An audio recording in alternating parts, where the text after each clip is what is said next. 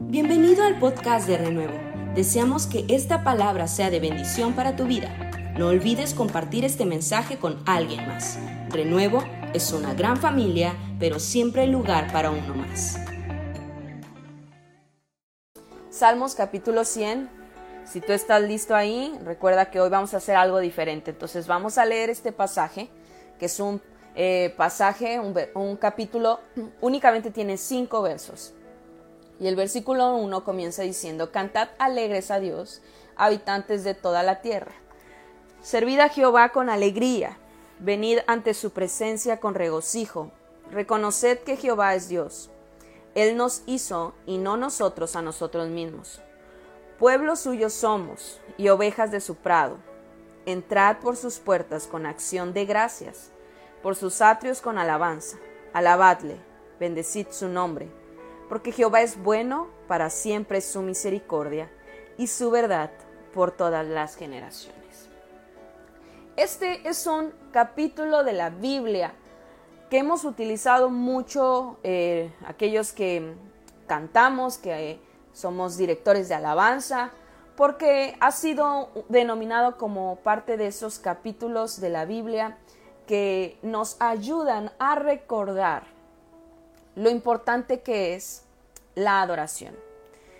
Y al estar hablando del reconocimiento, venía a mi mente el pensar que una de las razones por las cuales a ti y a mí muchas veces nos cuesta trabajo reconocer en otros la bondad de Dios, reconocer el favor de Dios aún en tu vida, eh, no solamente en otros, sino en, en ti mismo, en nosotros mismos, es porque primeramente no hemos aprendido a reconocer al Creador. Si no podemos reconocer en personas imperfectas, con errores, es porque muy probablemente no hemos eh, logrado reconocer a Dios eh, por encima de todas las cosas. Eh, es muy probable que si a ti y a mí nos cuesta trabajo reconocer en otros lo que Dios ha hecho en ellos, reconocer en tu vida, el honrar a tus padres, el honrar eh, a tu esposa, eh, bueno, en este caso amar a la esposa, en someterte a tu esposo. Em, si nos es tan difícil poder aún mirar en nosotros y reconocer la bondad de Dios, em, pudiendo mirar tus talentos, tus dones, lo que Dios te ha dado, muy probablemente es porque eh, nuestro reconocimiento hacia Dios está muy por debajo de lo que deberíamos eh, ver, mirar o vivir. Por eso es que este pasaje hoy quise que lo leyéramos porque hoy vamos a basar nuestro estudio de la palabra en este, eh, capítulo, en el Salmo 100. Salmo 100 comienza diciendo, cantad alegres a Dios, habitantes de toda la tierra. Y vemos a David, llamado como salmista, eh, escribiendo este, este capítulo y previo a esto, capítulos anteriores, él está haciendo eh, también exclamaciones de alabanza y de adoración hacia Dios. Pero particularmente este capítulo hace énfasis en algunas cosas que hoy quisiera mencionar contigo. Por eso el título de este mensaje lo he titulado Celebrar con gozo. ¿Acaso habrá alguna forma de celebrar y que no eh, sea con gozo? ¿Y por qué pensar en esto? Porque si te das cuenta en el versículo 1, en el versículo 2, David hace un énfasis en que la adoración es ese aspecto a considerar para poder llegar a una vida que sabe reconocer primeramente al Señor. Eh, David dice, cantad alegres a Dios, habitantes de toda la tierra, servid a Jehová con alegría. Y mira, en estos dos versículos, ¿cuántas veces menciona eh, y se relaciona con el gozo? Dice, cantad alegres. Quiere decir que hay una forma de cantar y no necesariamente alegre. Servir a Jehová con alegría. Quiere decir que hay una forma de servir a Dios, pero no necesariamente con alegría. Venid ante su presencia con regocijo. Quiere decir que hay una forma de venir ante su presencia, pero no necesariamente con regocijo. Es decir, que mucho de nuestra vida con Dios puede, eh, podemos estar aplicando principios, pero no eh, de inicio a fin. David decía, cantad alegres, servir con alegría, ven ante su presencia con regocijo. Entonces, en este pasaje vemos dos, dos eh, aspectos muy importantes a enfatizar. Uno es la adoración. La adoración es esa llave que abre la puerta al reconocimiento. ¿Te cuesta trabajo reconocer a Dios? Bueno, yo quiero hoy decirte, la adoración es esa llave que te da acceso, te da acceso a poder vivir una vida constantemente que celebra, que celebra la fidelidad de Dios, que celebra la bondad de Dios, que celebra el favor de Dios, que celebra la gracia de Dios, que celebra la salvación del Señor. La adoración es esa arma tan poderosa que Dios ha puesto en nuestras vidas para poder reconocerle a Él. Y David entendía esto claramente. Tú y yo a lo mejor hemos eh, leído eh, parte de la vida de David y sin duda Dios le amaba, Dios derramó su gracia sobre de él.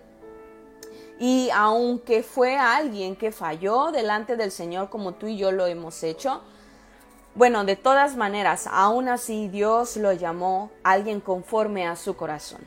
Entonces David eh, independientemente de todo lo que vivía, él sabía que la adoración era ese instrumento que Dios había puesto en sus manos, en su boca, para poder vivir reconociendo el favor del Señor. Y algo que él sabía que era indispensable en su vida era el adorar. Tú y yo vemos a un David que él Sabía que la adoración no solamente le daba eh, acceso al reconocimiento, sino que en él halló mucho de lo que aprendió a conocer a Dios.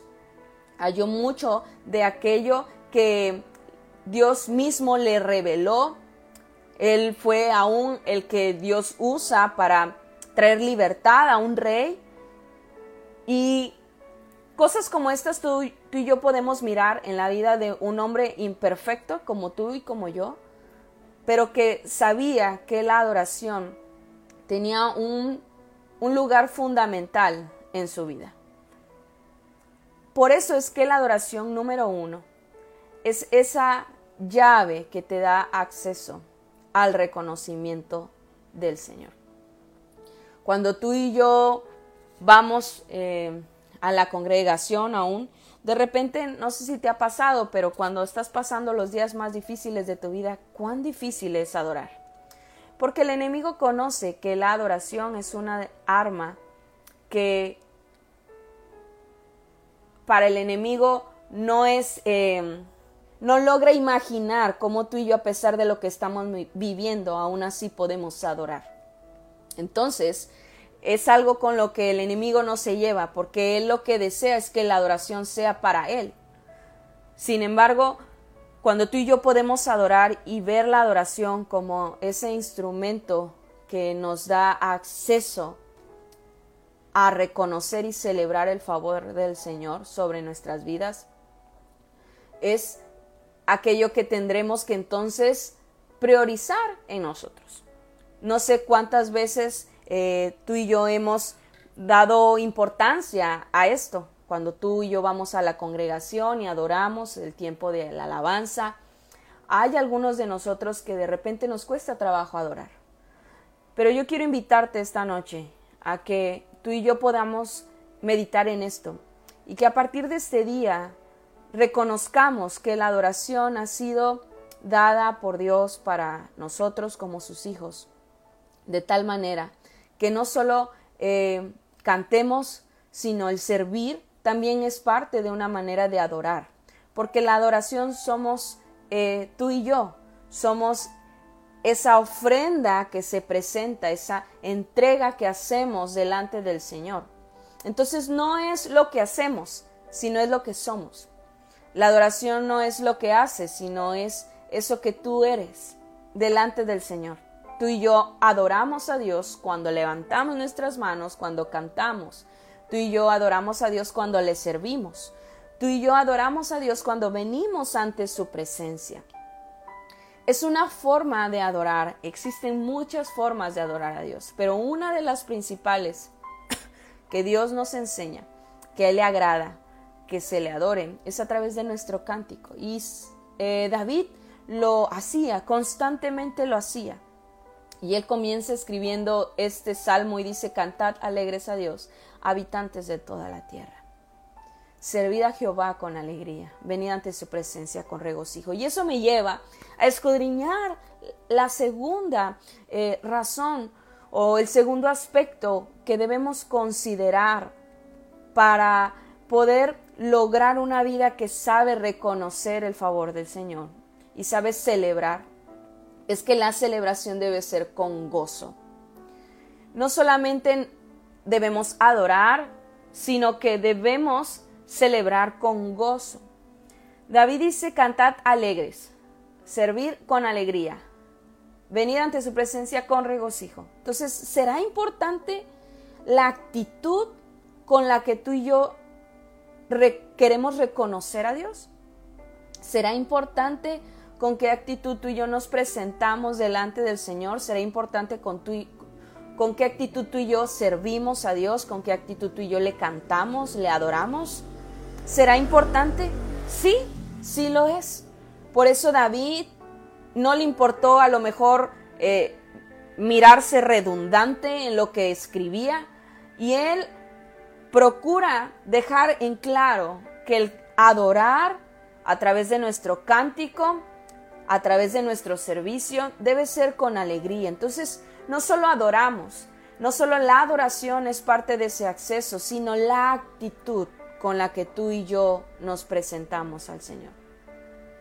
No solo la adoración es algo importante para poder reconocer al Señor, sino la actitud, la actitud con la que tú y yo adoramos, la actitud con la que tú y yo servimos y nos presentamos delante de Él.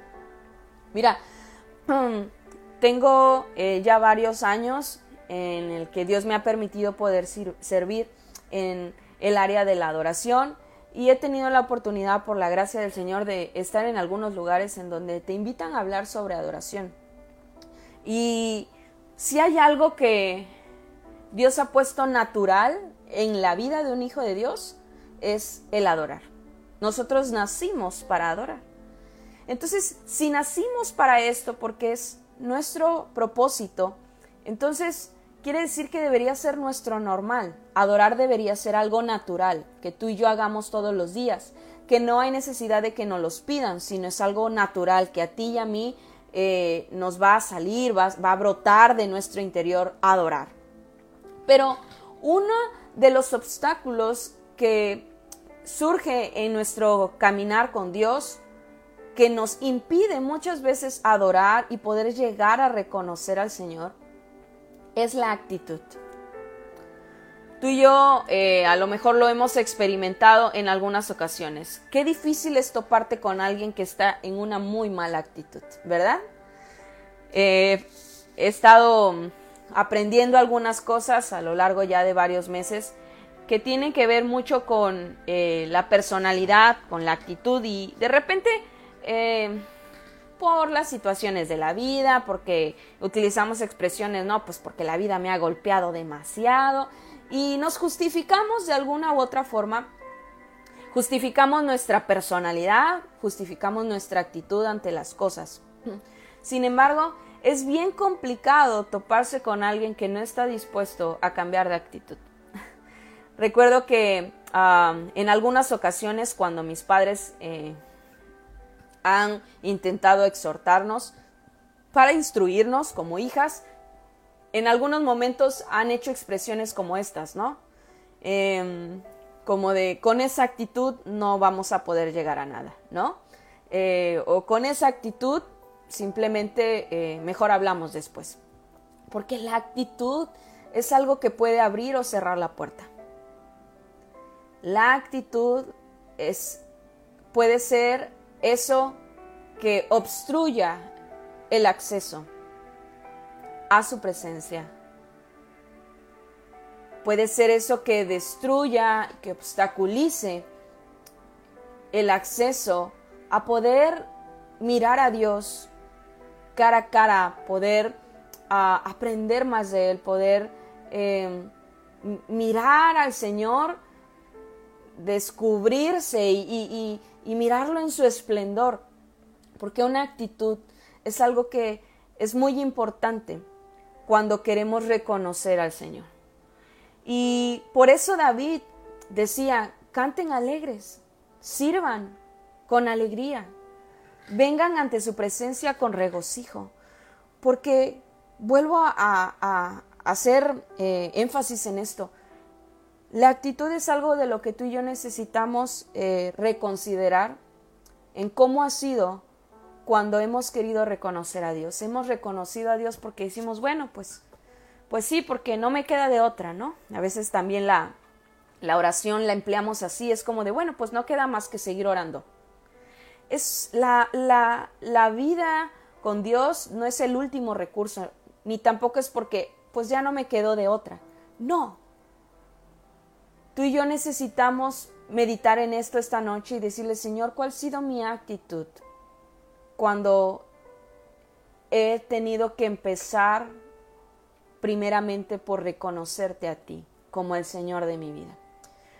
Recuerdo que una de las expresiones que a lo mejor tú hiciste, que yo hice en algún momento de mi vida, cuando decidí seguir a Jesús, es reconozco que soy pecador, pero te reconozco hoy como mi Señor y como mi Salvador.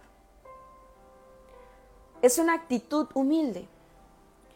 Si hay algo que podemos ver en la vida de Jesús cuando Él viene a, la tierra, es que era una persona mansa y humilde de corazón.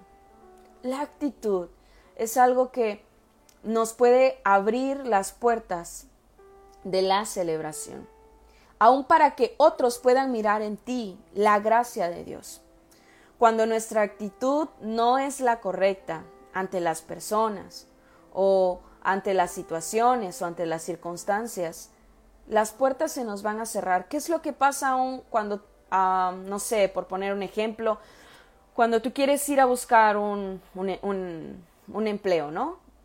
Hoy mismo hablamos en casa de algunas situaciones por ahí y meditamos en eso, en que qué difícil es tratar con alguien con una muy mala actitud.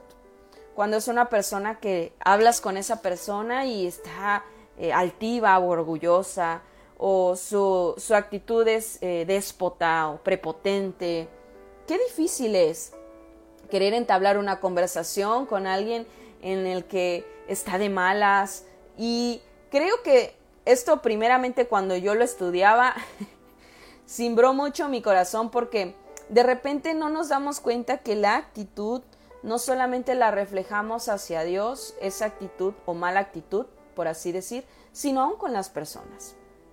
Porque eso lo canalizamos hacia las personas que nos rodean. Y entonces, debido a, una muy mala actitud, no podemos mirar en ellos el favor del Señor. No podemos mirar en ellos la gracia de Dios, la bondad, el perdón. No podemos mirarlos de esta forma, no podemos aún nosotros mismos mirar cuánta gracia de Dios hay en nuestra vida. No podemos mirarnos eh, limpios, santos, porque nuestra actitud es una actitud eh, orgullosa, una actitud en donde no necesito de ti. ¿Qué es lo que pasa hoy en día? Mucho de lo que vemos en el mundo es porque hay una mala actitud para con el Señor, para con Dios. Una actitud de si eres tan bueno, ¿por qué permites que pase todo esto? Si tú eres Dios y tienes todo el poder, ¿por qué muere tanta gente? Sin embargo, no nos ponemos a pensar cuál, sido, cuál ha sido nuestra actitud para con Dios. David sabía que la adoración, pero también la actitud era algo importante para entonces poder así llegar al versículo 3, en donde dice, reconoced que Jehová es Dios. ¿Te ha costado poder reconocer al Señor, poder reconocer en ti la gracia de Dios, poder reconocer en otros el favor del Señor? Hoy yo quiero dejar en tu corazón estos dos aspectos, adoración y actitud. Adoración y actitud. Mira, cuando el salmista está hablando sobre reconocer, esta palabra como tal en este pasaje está refiriéndose a esa acción de distinguir, de, de poder identificar a una persona o una cosa entre varias por una serie de características propias. Esa acción de distinguir, de identificar sus características, su esencia.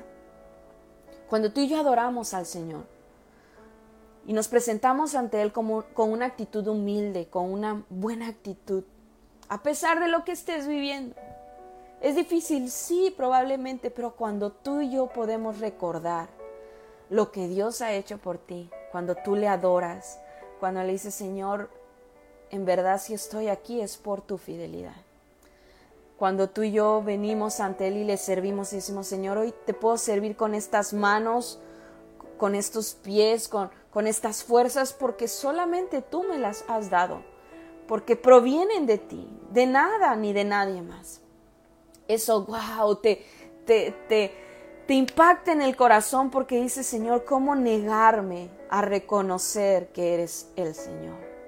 A reconocer que eres Dios, que no hay nada por encima de ti, que eres sobrenatural, que eres omnipotente, que eres omnisciente, que eres omnipresente. ¿Cómo negarme a reconocerte a ti primeramente?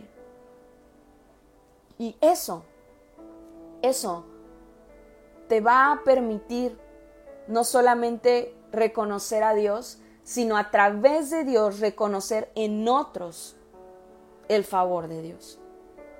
Y a través de Dios reconocer en ti la gracia de Dios adoración y actitud nos llevan a identificar y poder cruzar esa línea entre vivir eh, una actitud, una forma eh, quizás errónea, en donde pensamos que lo merecemos todo o que tenemos razones para ser así, y entonces cruzarla, esa línea, para poder llegar al reconocimiento. Sí, Señor, hoy Quizás estoy padeciendo, quizás estoy siendo atribulado, pero reconozco que tú eres Dios. Sí, Señor, quizás hoy no tengo ganas, hoy me faltan las fuerzas, Señor, pero reconozco que tú eres el Señor. Y este versículo sigue diciendo, Él nos hizo y no nosotros a nosotros mismos. Es David recordándose, así como cuando como cuando vas por el súper y dices, no lo necesito, no lo necesito, no lo necesito, porque quieres comprarte eso, pero tú mismo te condicionas y dices, no me es necesario, no lo necesito, no, no, no, no, no. Bueno, de la misma manera, David, puedo, eh, déjame imaginar esto, puedo ver a un David diciendo, reconoce que Jehová es Dios, o sea, no importa cómo me estoy sintiendo, Señor, no importa si tengo ganas o no, o no importa si quiero adorarte, pero de la manera en la que yo quiero, nada de eso importa. Yo necesito saber que tú eres Dios. Yo necesito reconocer que tú eres el Señor. Y que tú me hiciste. Y que no me hice yo, sino que tú me hiciste, que yo te pertenezco a ti, que yo soy tu creación, que dependo de ti. Y ahí es donde hace esta comparación, en donde dice, pueblo suyo somos y ovejas de su prado. Pueblo suyo somos y ovejas de su prado. Esto llama mucho mi atención porque digo, Señor, si hay alguien que necesitaba poder mirar a Dios en su favor, en su perdón, era David. Era David que necesitaba poder saber que tú estabas con él, que tú no le habías abandonado, que tu presencia estaba con él, que cada día, a pesar de las dificultades, tú estabas con él. Era David.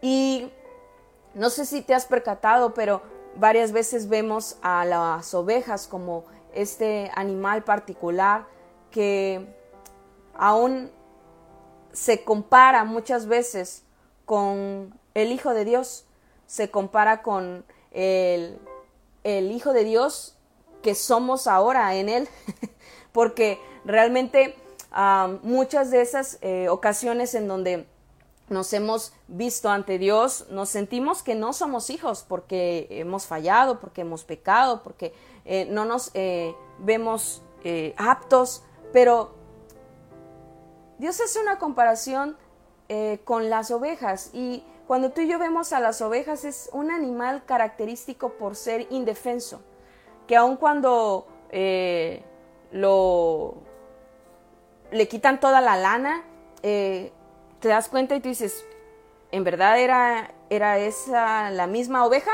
que me enseñaste antes? Porque es muy diferente, ¿no? O sea, cambia su aspecto totalmente.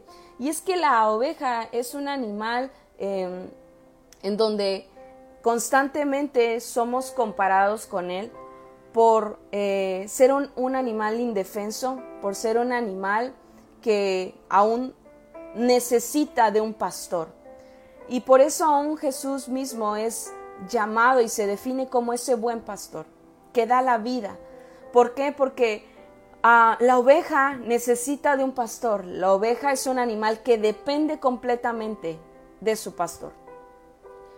Mis ovejas oyen mi voz y me siguen, dice Jesús.